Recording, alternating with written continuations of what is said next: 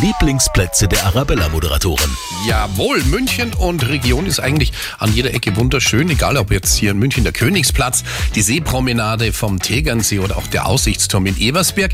Überall gibt's natürlich was zu entdecken und wir verraten Ihnen jetzt, wo sich zum Beispiel unsere Arabella-Moderatoren am liebsten aufhalten. Hallo, hier ist Anja aus der Arabella Morgenshow und mein Lieblingsplatz ist der Pasinger Stadtpark. Da ist es nämlich wirklich sehr, sehr schön. Da gibt's Wiesen, einen kleinen Outdoor-Sportplatz, jede Menge kleine Wege und das Beste, die Würm. Das ist für meinen Hund Muck vor allem im Sommer natürlich ein Traum.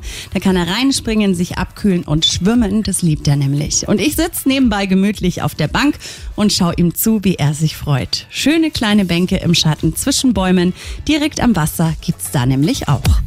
Die Lieblingsplätze der Arabella-Moderatoren. Präsentiert von ihrer Hofpfisterei. Genießen Sie die neue Pfister Öko Edamame Sonne.